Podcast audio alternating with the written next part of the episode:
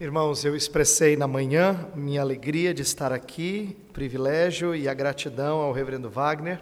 Quero externar novamente, eu sei que alguns talvez não estiveram na parte da manhã, minha alegria de participar deste aniversário, desses 150 anos. São poucas coisas dentro do presbiterianismo no Brasil que podem celebrar uma data tão antiga como essa. Então, minha Gratidão pela oportunidade, também voltar à região da minha família paterna e também ah, de pregar a palavra do Senhor, a coisa mais gostosa de se fazer.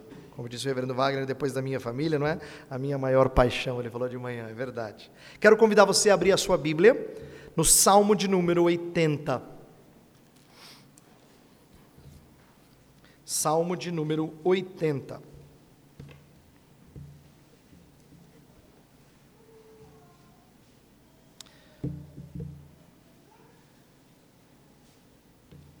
Peço que você acompanhe a leitura que eu vou fazer desse salmo. Eu leio na versão nova Almeida atualizada, então talvez seja um pouquinho diferente da que você tem em mãos, mas escute, por favor, a leitura do texto sagrado. Dá ouvidos, ó pastor de Israel, tu que conduzes José como um rebanho, tu que estás entronizado acima dos querubins, mostra o teu esplendor.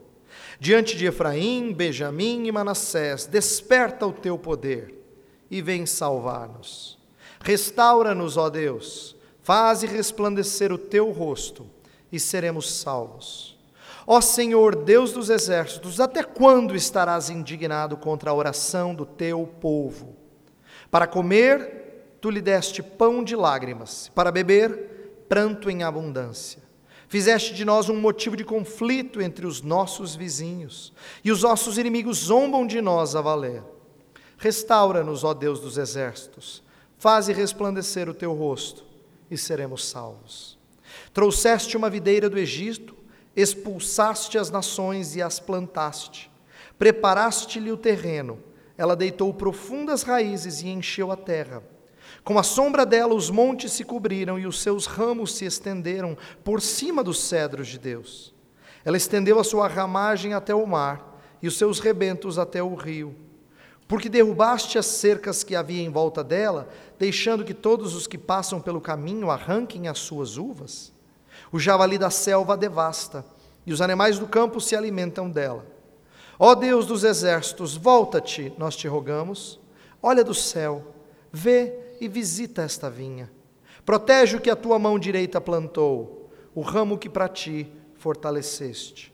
Foi cortada, foi queimada, pereçam os nossos inimigos pela repreensão do teu rosto. Seja a tua mão sobre aquele que escolheste, sobre o filho do homem que fortaleceste para ti. E assim não nos afastaremos de ti. Vivifica-nos e invocaremos o teu nome. Restaura-nos, ó Senhor, Deus dos exércitos Faze resplandecer o teu rosto e seremos salvos. Há um livro sobre a vida da igreja, cujo título expressa uma analogia fácil, bastante criativa, para falar de como às vezes a gente cuida de certas coisas da igreja e negligencia outros. O título do livro é A Treliça e a Videira. E a ilustração desse livro é trabalhar com a ideia de que a videira é uma planta frágil, uma planta que precisa de uma estrutura para ela crescer. Diferente de outras plantas, ela não cresce sozinha. Para ela frutificar bem, ela tem que ter uma estrutura onde a gente coloca ela. Como é típica de uma trepadeira, ela é um tipo de trepadeira, ela precisa de uma estrutura para crescer, para ser a sua o seu esteio, é? o seu fundamento. Então a videira é assim, é uma planta que precisa de uma estrutura para facilitar a sua frutificação. A analogia eu acho bastante interessante porque ela diz respeito à estrutura e ao organismo. E os dois trabalham juntos, mas a estrutura existe para que haja o organismo frutificando a videira frutificando. Onde eu gosto dessa analogia é que ela se assemelha bastante ao que acontece na igreja. Veja, os ministérios cristãos, as igrejas em geral, elas precisam de estrutura, de alguma organização para funcionar. Não é? As igrejas precisam de finanças, elas precisam de, uma, de um local, não é? elas precisam de gerenciamento, todas essas coisas fazem parte da vida da igreja. E a verdade é que à medida que a igreja cresce, essa estrutura vai ficando mais complexa, ela vai ficando mais difícil de ser trabalhada e ao mesmo tempo pode ser cheia de desdobramentos. Por exemplo, quando você pensa numa igreja que fica maior, ou numa, num presbitério, ou na denominação, então você pensa em comissões, você pensa em programas para diferentes faixas etárias ou grupos de interesse. Não são poucas as igrejas que promovem ah, grupos de interesse, não é para as mulheres uma coisa, para os casados outras, para as crianças, para os mais velhos, terceira idade, ah, jovens casais e assim por diante. A ideia é de atender diferentes grupos de interesse, projetos sociais e etc. Veja, ah, tudo isso faz parte da vida da igreja e elas não são erradas em si. Porém, quando a treliça tende a ser o alvo da nossa maior preocupação, a videira padece. Quando a treliça, quando a estrutura é a nossa maior preocupação, a videira tende a padecer.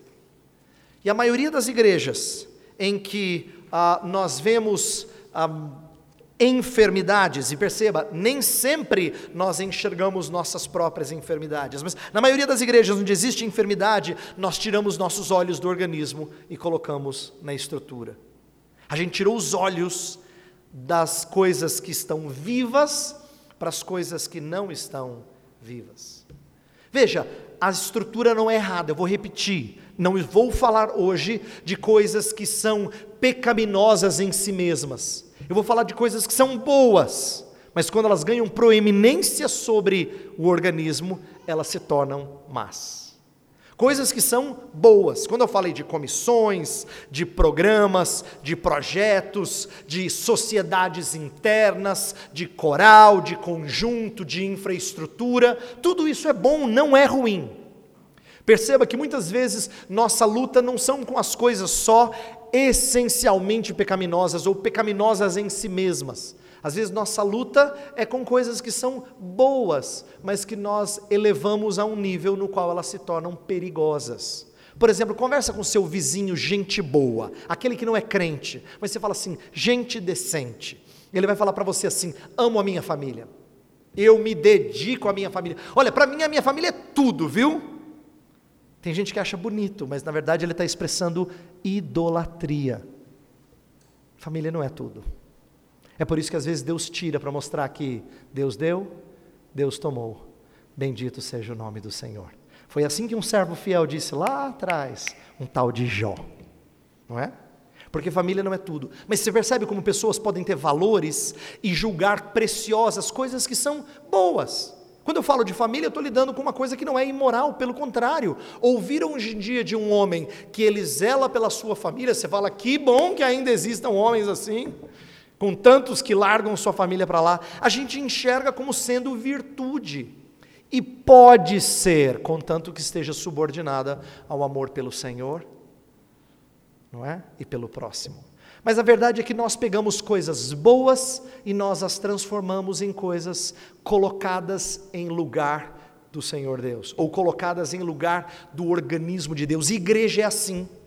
Igreja, nós temos o mesmo problema, nós cometemos os mesmos pecados que gente descrente. Por quê? A gente pega a estrutura e a gente substitui pelo organismo. Tanto é que a gente costuma chamar de igreja o prédio, não as pessoas. Ó, isso aqui é a nossa igreja antiga. Não, isso é o templo antigo, isso é o santuário, isso é o prédio. A igreja continua aqui, ó, sentada no coral, ali né, nos bancos. Essa é a igreja. É onde o Espírito Santo habita. Tá? Mas a gente inverte. A gente fala assim, filho, vamos para a igreja. A gente está ensinando para ele que a gente vai para um lugar. E se a igreja tiver que mudar de lugar, os mais velhos vão dizer: ai, não, eu, mas eu me acostumei, eu cresci nessa igreja, minha mãe me trouxe nessa igreja desde pequena, porque a gente pensa mais nos blocos e no local do que nas vidas. É quando a estrutura toma o lugar do organismo. Isso acontece com frequência em igrejas que perdem de vista o valor da videira, porque se encantam com a treliça. E esse é um problema que nós precisamos acordar para que ele não seja mais repetido, para que ele não seja mais a parte dos nossos erros. Veja, por que, que a gente gasta tempo com a treliça? Por que, que a treliça costuma ser algo que chama a nossa atenção? Porque a treliça é mais visível. Ninguém vê o organismo sem a estrutura, entende? Quando você chega aqui, as pessoas não veem o Espírito Santo em você, não dá para ver. É invisível. Ninguém enxerga, ela enxerga em estrutura. Chega assim, fui numa igreja e lá tem um trabalho com crianças fantástico. O que ela viu foi estrutura. Tá? Estrutura, às vezes, é o veículo pelo qual a gente comunica como vai a igreja, o estado e a saúde da igreja. Então, a estrutura em si não é errada, a estrutura não é errada, ela é a mais visível, e por ser a mais visível, a gente foca nela. Mas a treliça precisa ser o menor possível para sustentar a videira, porque o que, que tem que estar em evidência? A videira. Inclusive, se a videira é mirradinha e a estrutura é grande, fica desproporcional, né? Mas se a estrutura é suficiente e os cachos de uva estão caindo assim de tanta abundância, aí você fala: que linda essa que coisa linda, como ela é cheia de vida, não é? Você quase não enxerga a estrutura, porque as folhas e os frutos transbordam, enchem aquela estrutura de vida.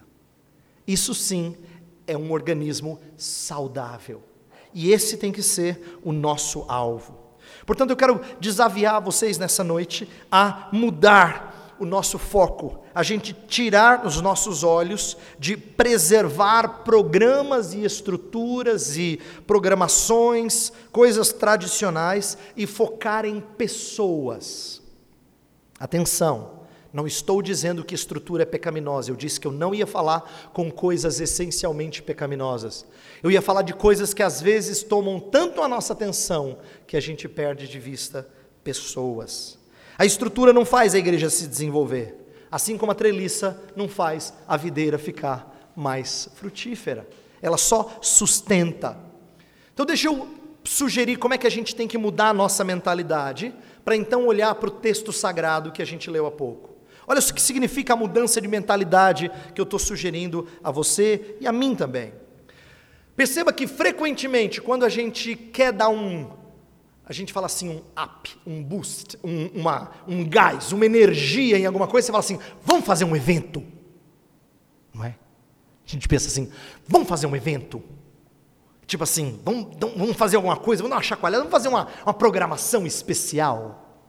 Quando a gente foca em eventos, antes do que em treinamento rotineiro de pessoas, que, que, a gente faz? A gente acaba não atingindo a maioria incrédula. A verdade é que os eventos são muito mais para nós mesmos do que uh, para os de fora.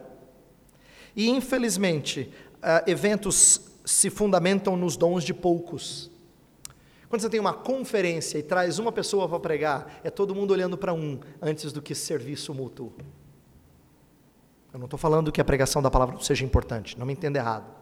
Eu estou dizendo que a saúde da igreja não é medida pela quantidade de eventos que ela promove.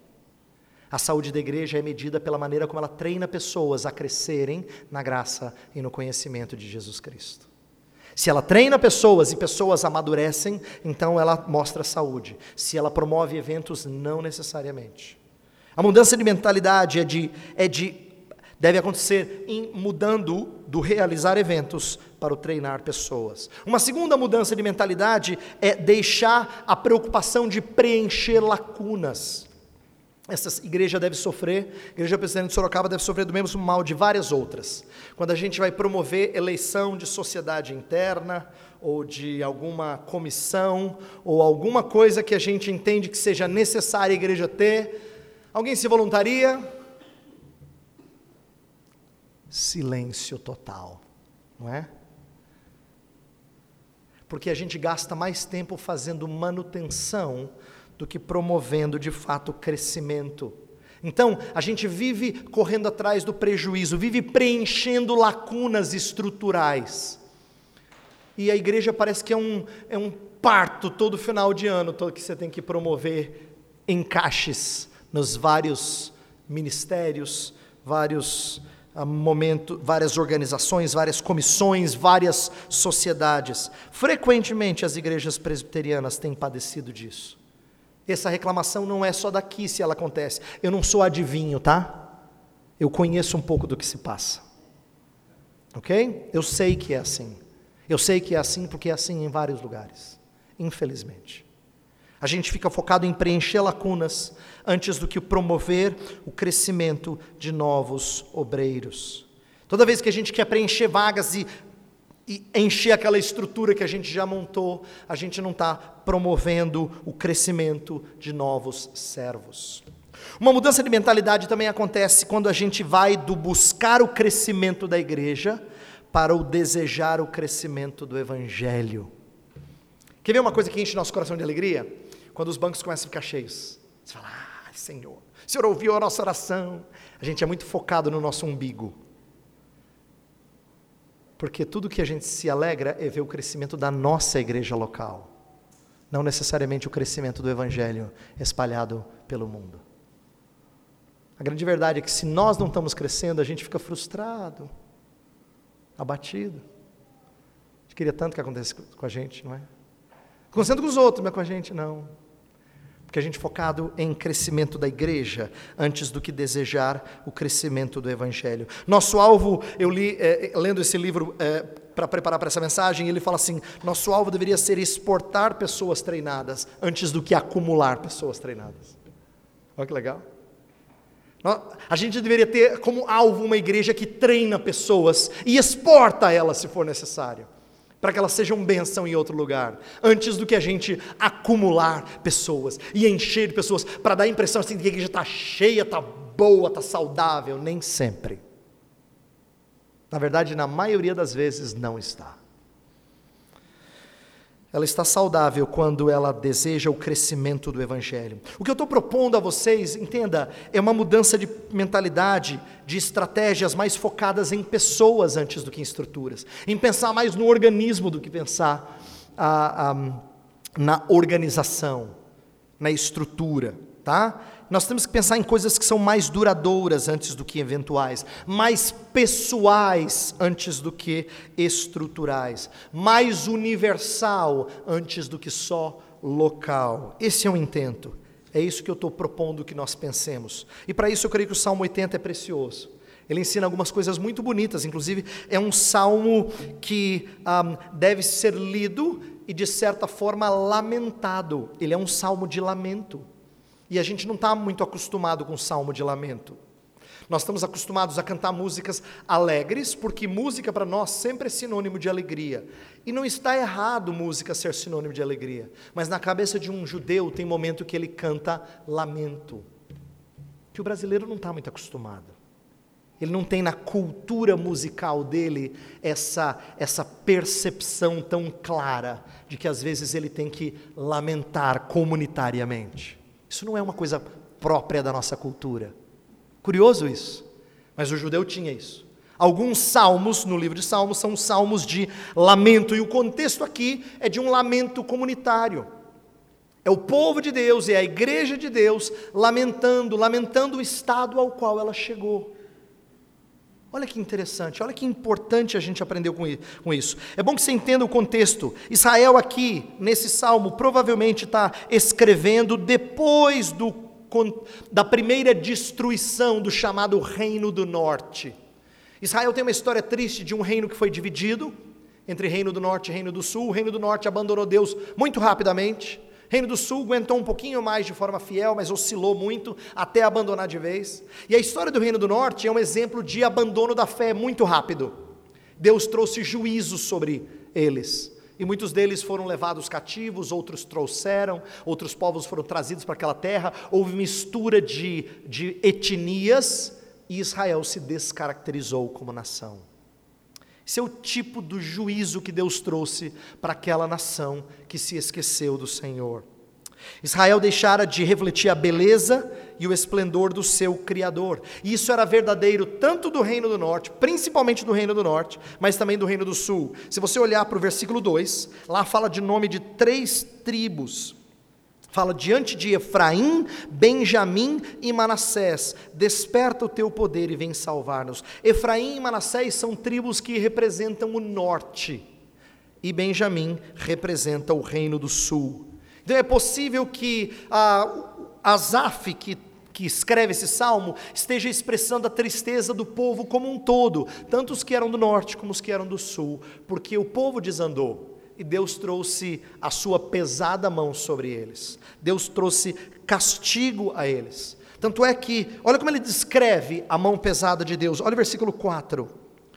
Ó Senhor, Deus dos exércitos, até quando estarás indignado contra a oração do teu povo? Está vendo? Até quando o Senhor vem ficar indignado de nós orarmos a Ti?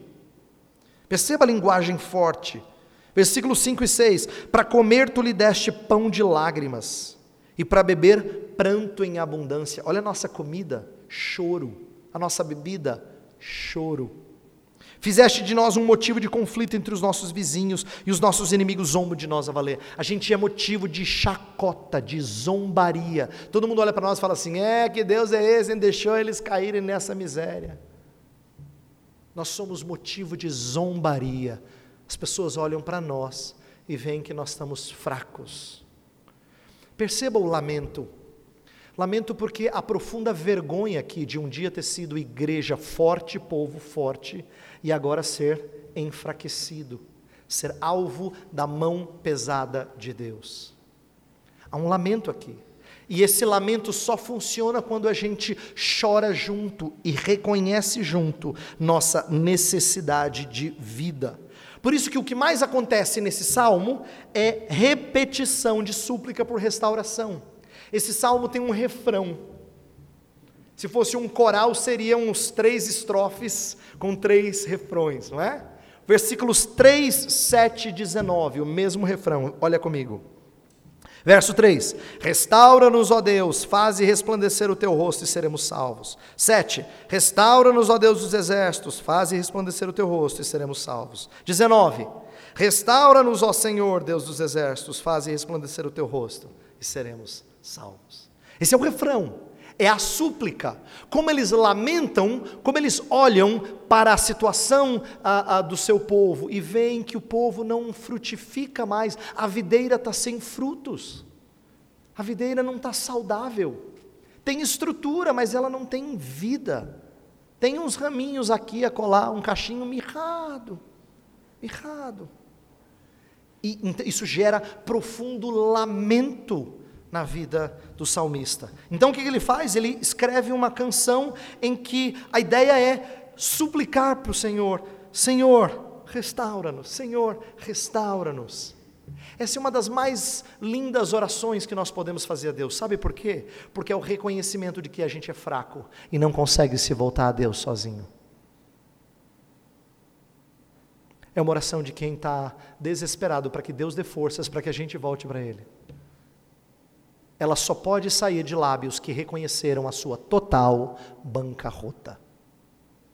Enquanto a gente não ora assim, nosso espírito é de autossuficiência, soberba. Mas essa é a oração do salmista. O anseio dele é que a, sua vergonha seja transformada em glória. Lembra que ele virou motivo de chacota do, das outras nações? Pois o que, que ele mais pede? Faze resplandecer o teu rosto. Perceba, ele quer agora ser é, reflexo da glória de Deus. Ele não quer ele ser triunfante. Senhor, faz-nos um farol para que todos olhem para nós e falam: Uau! Não, não é isso. Senhor, faz-nos espelho que reflete a tua luz. É o Senhor que tem que brilhar em nós. Faze resplandecer o teu rosto, perceba? A glória da luz que vem do espelho nunca é do espelho. O espelho é só reflexo. A glória da luz vem de outro lugar. Essa é a oração do salmista. Constantemente ele está repetindo sua súplica por restauração. E a sua esperança é que essa força vem do Senhor. Olha o versículo 2 novamente. Versículo 2 fala assim: Diante de Efraim, Benjamim e Manassés, desperta o teu poder e vem salvar-nos. Desperta o teu poder e vem salvar-nos. Perceba, aqui a, o tempo todo é uma oração ao pastor de Israel, ao rei de Israel. Essa é a linguagem a, do versículo primeiro. Dá ouvidos ao pastor, dá ouvidos, tu que conduzes José como um rebanho. Nós somos iguais, iguais ovelhas. Você precisa aprender uma coisa sobre ovelha que eu aprendi alguns anos atrás e faz muita diferença para a gente aprender a ler o Salmo 23, por exemplo, para a gente aprender a ler outros trechos da Bíblia Sagrada, quando fala do rebanho, as ovelhas ouvem a voz. Quando Deus chama você e eu de ovelha, não pense que Deus está fazendo um elogio. A ovelha é um, é um bichinho bonitinho. É, quando eu, eu, levo assim meus filhos numa fazendinha para passar a mão naqueles bichinhos assim, e tem ovelha, eles sempre olham e falam assim: ai, que bonitinho. Só que o pastor sabe que a ovelha não é um animal que obedece com facilidade, não é um animal esperto. Você não chama uma ovelha, ela não vem que nem um cachorro. Ela não é igual um cavalo treinado que você traz assim. Não. A ovelha é um bicho que é capaz de cair num, num buraco sem prestar muita atenção. Ela anda perto de uma encosta, perto de uma encosta e ela de repente cai. Você fala, não acredito, e que bicho tolo. Ovelha. Ovelha. Ela não tem independência e ela não percebe os perigos em seu redor. Então, quando Deus fala que você é ovelha, da próxima vez, você lembra disso.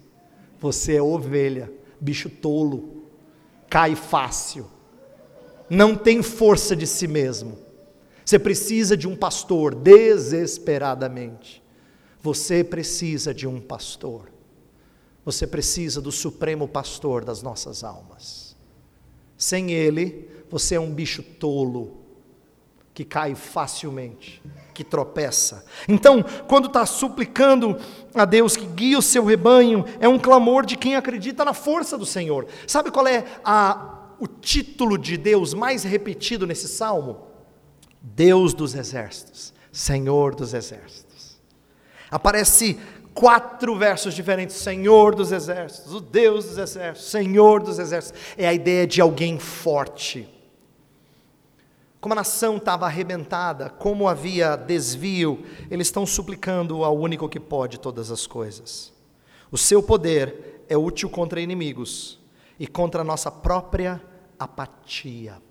Presta atenção nos versos 16 e no 18. Olha só. Verso 16 fala assim: Foi cortada, foi queimada, pereçam os nossos inimigos pela repreensão do teu rosto. Perceba que a ideia aqui é do Deus forte chegar e destruir os inimigos. Esse é um primeiro ponto. Agora olha o 18. E assim não nos afastaremos de ti, vivifica-nos e invocaremos o teu nome. Sabe o que eu acho lindo dessas duas orações? É que quem está orando, quem está compôs esse salmo e está cantando esse salmo, reconhece que existem inimigos fora, mas reconhece que existe falta de vida dentro. Por isso que a oração é: vivifica-nos, Senhor, e invocaremos o Teu nome. Aviva a nossa alma, vivifica-nos, Senhor. Percebe? Perigo não está lá fora só, não é o mundo e as suas atrações, não é o diabo e os seus demônios, é a carne fraca e que padece de vida, precisa ser reerguida. A oração é de quem quer vida, quer ser reavivado. E perceba por que, que eu usei a analogia da videira e da treliça, porque o salmo trabalha com essa analogia. Dos versículo 8 em diante, existe a história de Israel como se fosse uma videira que Deus plantou em Canaã. Olha o versículo 8. Trouxeste uma videira do Egito, a ideia de que quando tirou do Egito, como se tivesse arrancado uma plantinha lá para plantar em outra terra. Trouxeste uma videira do Egito, expulsaste as nações e a plantaste. Preparaste-lhe o terreno, ela deitou profundas raízes e encheu a terra. Olha a descrição agora da beleza dessa videira. Olha como esse salmista é apaixonado pela história do seu povo. Olha só. Com a sombra dela, fala que ela deitou profundas raízes e encheu a terra. Verso 10. Com a sombra dela os montes se cobriram. É meio exagerada essa linguagem. Nenhuma videira faz sombra para os montes.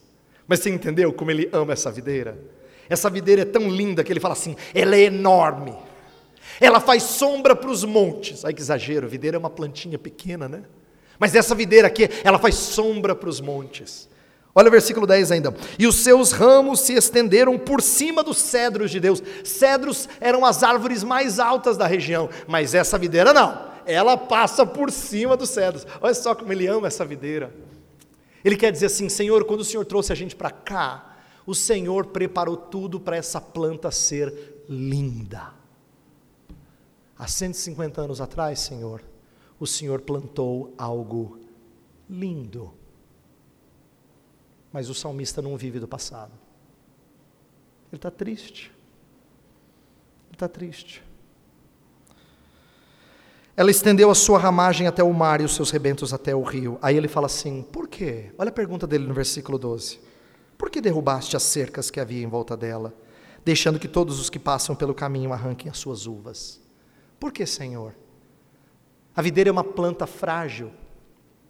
Então ela era cercada de muros, de cercas, para proteger de animais que vinham e destruíam. E quando Deus queria pesar a sua mão sobre o seu povo, ele tirava as proteções. E o inimigo vinha e invadia. Por isso que no versículo 13 fala do javali da selva que vem e devasta. Os animais do campo se alimentam dela. Perceba, Deus fez essa planta gloriosa. Aquela linguagem de que ela é mais alta que os cedros, que ela faz ah, é, é, as suas raízes, os seus ramos se estendem do mar até o rio, ela faz sombra para os montes. Essa é a glória do Senhor colocada na nação. Esse é o mesmo Deus que abriu as cercas para que a videira improdutiva fosse destruída. Então a pergunta por quê não é de alguém que não sabe, é de alguém que está pasmo. Triste, triste. Senhor, ela é tua, Senhor. Por isso que a súplica linda, talvez os versos mais comoventes para mim desse salmo, são os versos 14 e 15. Olha só, olha a oração dele. Ó oh Deus dos exércitos, volta-te, nós te rogamos. Olha do céu, vê e visita essa vinha. Protege o que a tua mão direita plantou, o ramo que para ti fortaleceste. Sabe por que essa oração é linda? Porque esse, esses dois versos são tão significativos? Porque quando ele ora a Deus, ele diz assim: Senhor, esse povo é teu, essa planta é tua. Ela é tua, Senhor. Cuida dela. Tem misericórdia dela. Faz com que ela floresça de novo, como ela já floresceu no passado. Essa é a oração. Mas é a oração de quem está perdido, no sentido de que ele reconheceu a sua bancarrota. Eu acho que esse salmo é precioso para que nós aprendamos. Nós aprendamos de onde vem a força da igreja. E eu quero conectar com uma outra videira. Uma videira que foi a promessa, ou o cumprimento de uma promessa de Deus. No Antigo Testamento há uma profecia lá em Oséias de que Deus faria a videira florescer novamente. E ela floresceu. Tanto é que um homem chamado Jesus disse: Eu sou a videira verdadeira e o meu pai é o agricultor. Quando Jesus, em João capítulo 15, fala que ele é o cumprimento dessa promessa. Ele é a prova de que Deus não abandona o seu povo, mas o faz florescer.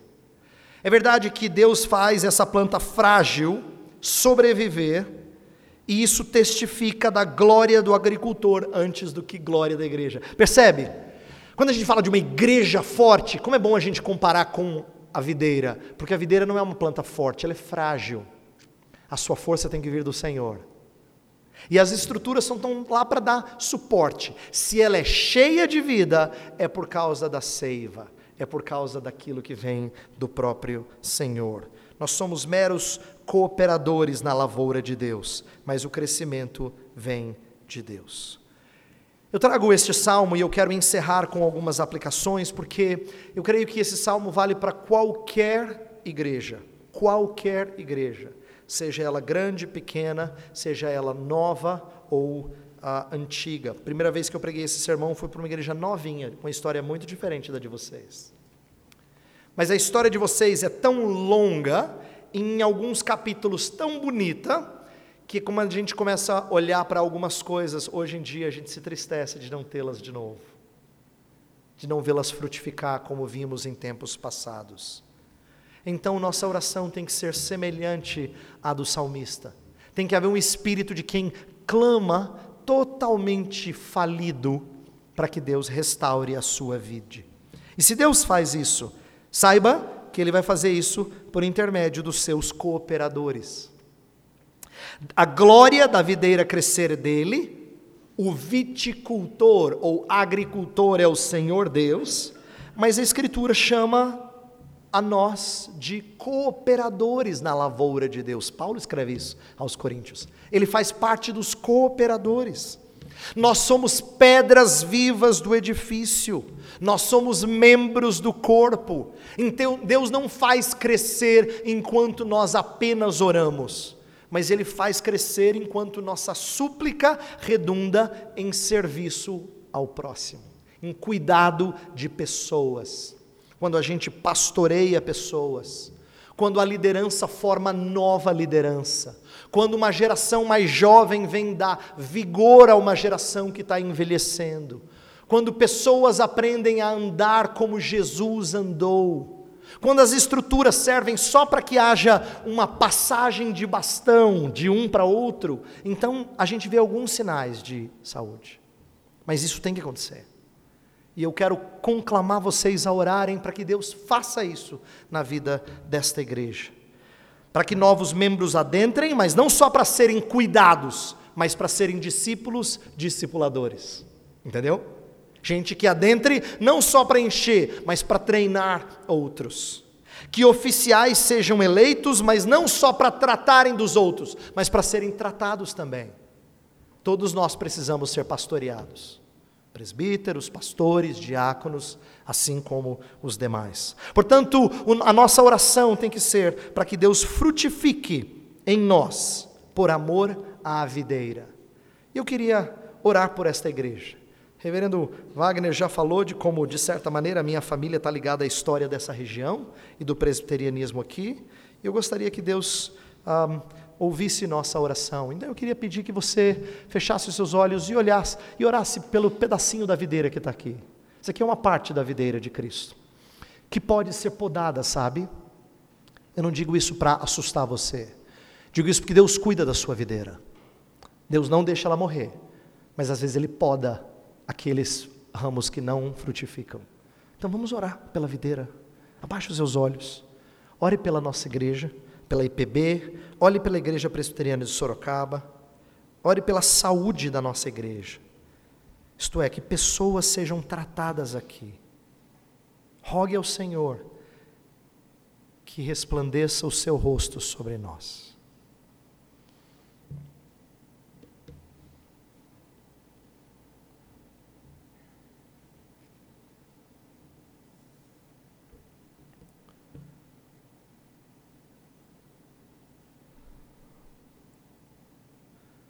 Ó pastor de Israel, estamos aqui com um coração afinado com o do salmista, entristecidos porque nem sempre o teu povo tem a saúde que deveria ter. Senhor, olha para a tua videira, olha para a planta que é tua, Senhor. Tem misericórdia dela, cuida dela faze-a frutificar de novo, restaura o seu vigor, renova as suas forças, faze-a clamar por tua boa mão. Senhor, desperta pessoas aqui nesta igreja para orar pela tua bênção. Pessoas que clamem dia após dia para que o Senhor tenha misericórdia desta igreja. Senhor, como é importante a tua igreja manter a saúde quando ela clama por tua boa mão. Uma igreja que para de orar não tem saúde, Senhor. Então desperta em nós esse clamor, essa súplica de quem tem todas as forças esvaídas, mas espera que a tua for forte mão opere em nosso meio. Senhor, abençoa a igreja presbiteriana do Brasil. Nossa denominação tem partes dela crescendo com vigor e partes dela que não vão bem. E por causa disso, Senhor, a videira precisa ser podada, precisa ser trabalhada, precisa ser cultivada, de tal forma que ela venha ter saúde. Senhor, tem misericórdia desta igreja. Tem misericórdia da Igreja Presbiteriana de Sorocaba, Senhor. Com 150 anos, certamente ela tem uma história bonita, mas não é saudável a gente só exaltar ou relembrar os louros do passado num dia como esse. É importante olhar para o presente, Senhor, para a história passada e para o presente, e ver como nós precisamos ter o teu vigor renovado, restaurado. Então, promove dependência de Ti neste lugar. Promove pessoas que querem muito o quebrantamento que vem do Espírito Santo de Deus. Senhor, conduz o Teu povo a arrepender-se, a consertar caminhos, a vivenciar essa renovação que vem de Ti. Tem misericórdia e coloca a Tua boa mão. Abençoa a cidade de Sorocaba, Senhor. Não só por intermédio desta igreja, mas por intermédio das outras igrejas aqui.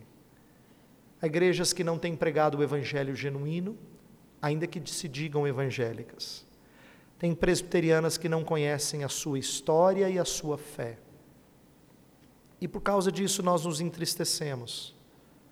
Mas nós sabemos que a igreja não é nossa, ela é tua. Por isso, restaura a tua vida. Faz resplandecer o teu rosto sobre nós. Oramos em nome de Jesus. Amém.